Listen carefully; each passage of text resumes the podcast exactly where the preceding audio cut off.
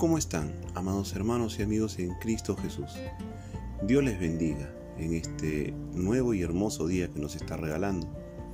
Una vez más, con todo nuestro amor y cariño, les saludamos sus amigos y servidores. Elizabeth y José Gallegos, dándole gracias al Señor porque nos permite llegar a ustedes en este tiempo, trayéndoles la meditación de la porción de la palabra de Dios para el día de hoy, que se ubica en el libro de Génesis capítulo 12. Les pedimos por favor que ustedes lean el capítulo completo en, su totalidad, del 1 al 20, pero nosotros para efecto de lectura vamos a darle lectura del 1 al 9. Dios le dijo a Abraham, deja tu pueblo y a tus familiares y vete al lugar que te voy a mostrar. Con tus descendientes formaré una gran nación. Voy a bendecirte y hacerte famoso y serás de bendición para otros. Bendeciré a los que te bendigan y maldeciré a los que te maldigan. Gracias a ti bendeciré a todas las naciones del mundo. Abraham obedeció a Dios y salió de Aram, y no se detuvo hasta llegar a la región de Canaán. Se llevó a su esposa Sarai, a su sobrino Lot, a los esclavos que había comprado en Aram y todo lo que tenía en ese entonces Abraham tenía 75 años. En aquel tiempo, los cananeos todavía ocupaban la región de Canaán. Abraham recorrió toda esa región y llegó a Siquem, donde está el árbol de Moré. Allí Dios se le apareció y le dijo, Toda esta región se la daré a tu descendencia. Como Dios se le apareció allí, Abraham le construyó un altar. Luego siguió su camino hacia la zona montañosa que está en, al este de Betel. Cuando llegó ahí, armó su tienda de campaña. La ciudad de Ai estaba al este y la ciudad de Betel al oeste. Allí también construyó un altar para adorar a Dios. Luego Abraham se fue de allí, avanzando poco a poco en dirección al desierto del sur. Gracias le damos al Señor porque nos permite escuchar su palabra. Y esta porción la hemos titulado El llamado y la prueba. Y esta meditación se divide en dos partes. La primera parte la hemos titulado Dios llama a Abraham. Enfáticamente se afirma que es Dios quien inicia un acto especial en su plan de salvación para la humanidad. En vez de abandonar a la humanidad en su pecado, Dios escoge a un hombre llamado Abraham y le hace un llamamiento especial. Este llamamiento tiene demandas y promesas. Las demandas del llamamiento a Abraham son, primera, que Abraham debe dejar su tierra. Esta era geográficamente Arán, donde temporalmente Abraham estaba viviendo con su padre Taré. Original y culturalmente era Ur de los Caldeos, civilización avanzada a la cual Abraham pertenecía. La segunda demanda era que Abraham debe dejar a su padre. Esto significa para él dejar lo más querido y lo que representa seguridad y comodidad. Además, en el sistema patriarcal implicaba la renuncia de Abraham, el primogénito de Taré, a la herencia y al lugar social privilegiado que le correspondía. Según la cronología bíblica, Taré vive unos 60 años más después de la partida de Abraham a Canaán. Y la tercera demanda del llamamiento es que Abraham debía ir a una tierra que en su momento dado Dios le mostraría. Estas eran las condiciones de Dios a Abraham. Abandono, renuncias, aceptación de lo desconocido. Pero en contraste con las demandas de Dios a Abraham, estas son las promesas de Dios. La primera promesa es que Dios haría de Abraham una gran nación. El plan de nación incluía la posibilidad de descendencia. Hasta ahora era ausente en Abraham. Además, la palabra usada para nación implica un territorio geográfico y unidad política y étnica. La segunda promesa es que Dios iba a bendecir y engrandecer el nombre de Abraham en medio de la humanidad, de manera que se convirtiera en un hombre de bendición. En vez de ser olvidado al separarse de su parentela y tierra, Abraham es engrandecido y beneficiado por Dios. Y la tercera promesa es que Dios, por medio de Abraham, inaugura una nueva relación con todas las familias de la tierra. Las familias serán benditas o malditas, de acuerdo a la relación que mantienen con Abraham y la, y la nación en promesa, quien es el nuevo instrumento de Dios para bendición de la humanidad. Todas estas promesas de prominencia, bienestar, seguridad y prosperidad son dadas personalmente por Dios a Abraham. Pero lo central de las promesas era un compromiso misionero universal que se repite varias veces. En Génesis lo vamos a ver en el capítulo 18, en el 22, en el 26 y en el 28. La voluntad que Dios expresa es redención para todas las naciones. La vida de Abraham y de la nación bajo la promesa sería el modelo a imitar para que las naciones reciban las mismas bendiciones. El llamado de Dios depende ahora de la respuesta de un hombre que en la evaluación humana no tenía mucho que ofrecer. No tenía esperanza de descendencia, no era uno de los más prominentes social o económicamente, pero acepta el llamado de Dios.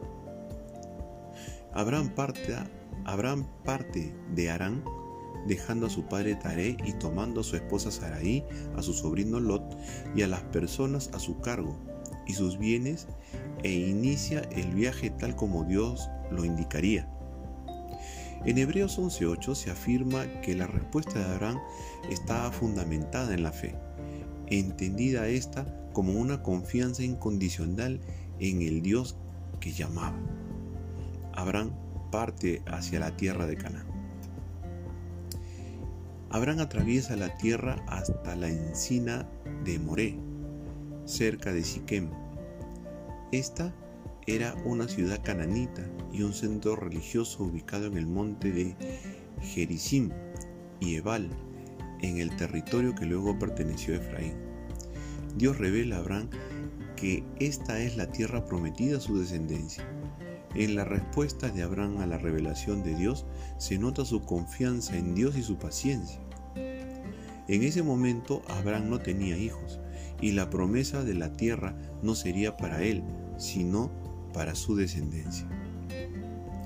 El edificar un altar en señal de adoración a Dios y aceptación de la promesa es que religiosamente los cananeos eran politeístas y muy idólatras tenían santuarios o altares a sus deidades por todas partes en los que rendían culto.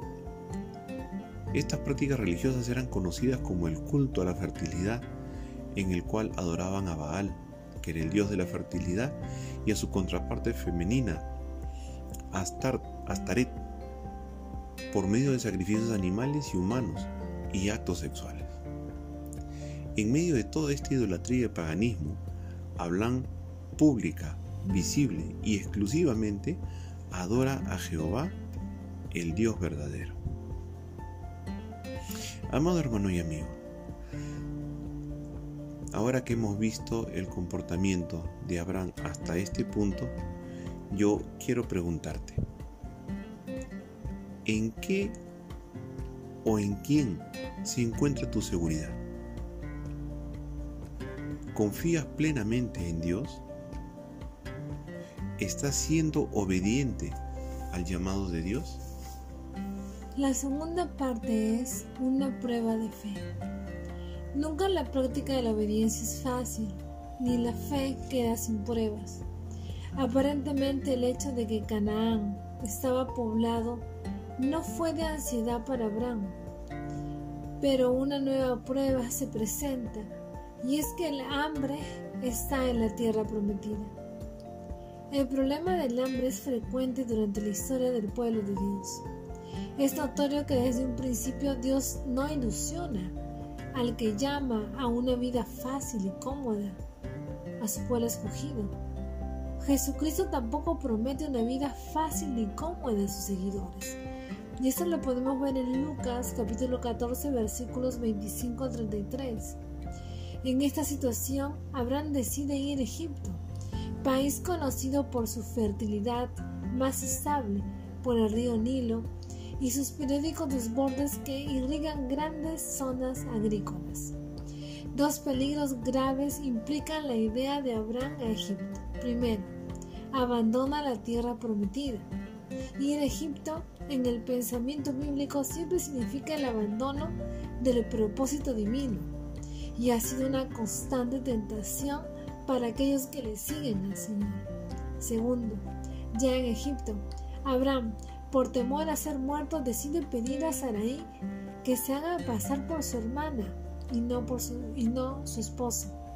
En realidad Sarai era la media hermana de Abraham, y por motivos de seguridad, Abraham y Sarai acordaron que frente al peligro de vida de Abraham, ella pasaría por su hermana. Pero la relación válida en el momento era la matrimonial. Por su belleza Sarai es inmediatamente llevada al harén del faraón.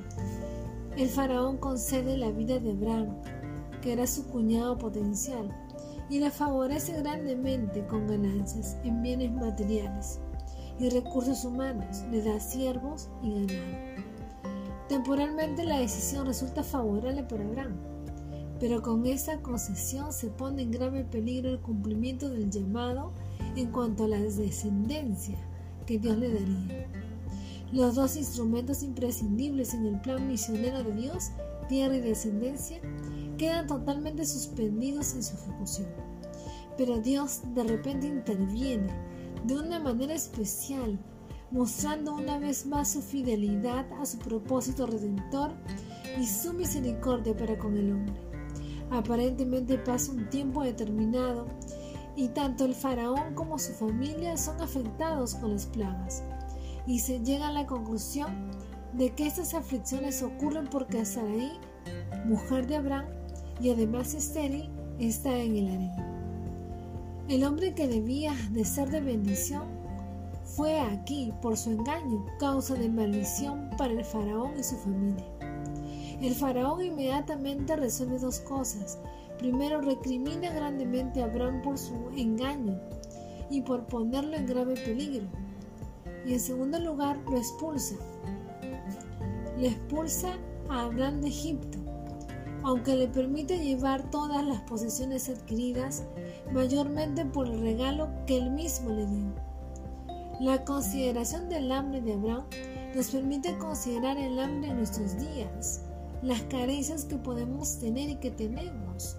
A nivel económico tenemos una crisis mundial y específicamente acá en nuestro país estamos siendo muy afectados. Esto puede servir de tropiezo y de tentación aún a nosotros como creyentes en Cristo. De tropiezo cuando la iglesia se queda muda y movilizada al respecto, dando prioridad a lo espiritual solamente, y así solamente no tiene valor. También la tentación cuando por móviles de saciar el hambre y satisfacer la necesidad de las personas, la iglesia se puede considerar en programas simplemente humanitarios y así pierde su llamado de ser portavoz del mensaje de salvación. De alguna manera la iglesia debe modelarse a la compasión concreta de su Señor, quien se preocupó por el hambre de la gente, pero sin embargo no perdió de vista su propósito redentor. Amado amigo y hermano en Cristo, ¿cuál es tu mayor temor en tu corazón? Cuando sientes miedo, ¿tú tomas decisiones en base a tu perspectiva humana o en base a lo que Dios dice en su palabra? Damos gracias al Señor en esta interesante y nutritiva meditación. Y podemos concluir de la siguiente manera. Podemos concluir primero que Dios es quien llama a sus hijos con un propósito de bendecir a otros y como hijos de Dios debemos responder a ese llamado con lealtad y obediencia. Segunda conclusión es que en nuestro llamado vamos a ser probados con nuestras necesidades, pero debemos responder no en base a nuestros sentimientos, sino en base a lo que Dios nos ha dejado escrito en su palabra. Y tercera conclusión, el dejarnos llevar por nuestros sentimientos y necesidades nos aleja de Dios y de sus propósitos. Y en vez de ser de bendición, nos convertimos en maldición para quienes nos rodean. Ahora queremos dirigirnos a ti, querido amigo o amiga que nos escucha, y queremos invitarte a que tú puedas venir a los pies de Cristo. Él te está llamando el día de hoy y te está ofreciendo una vida nueva en Él. Así que acércate, arrepiéntete de, tus pecados y empieza una vida nueva de la mano de nuestro Dios Todopoderoso. Damos gracias al Señor porque por medio de su palabra nos permite unirnos aquí por esta por esta por este audio. Gracias a ustedes también porque nos nos escuchan, nos permiten llegar a ustedes trayéndoles este mensaje. Y asimismo les pedimos de que por favor si este audio ha sido de bendición para su vida, por favor compártanla con alguien que pueda necesitar también de escuchar la palabra de Dios. Asimismo les invitamos a que nos sigan en nuestra cuenta de Spotify. Nosotros somos José y Elizabeth Gallegos y estamos subiendo eh, de manera periódica audios con la meditación de la palabra de Dios, en este caso el libro de Génesis. Gracias por escucharnos una vez más. Son ustedes muy amables y nos estamos escuchando hasta una próxima oportunidad. Dios, le bendiga.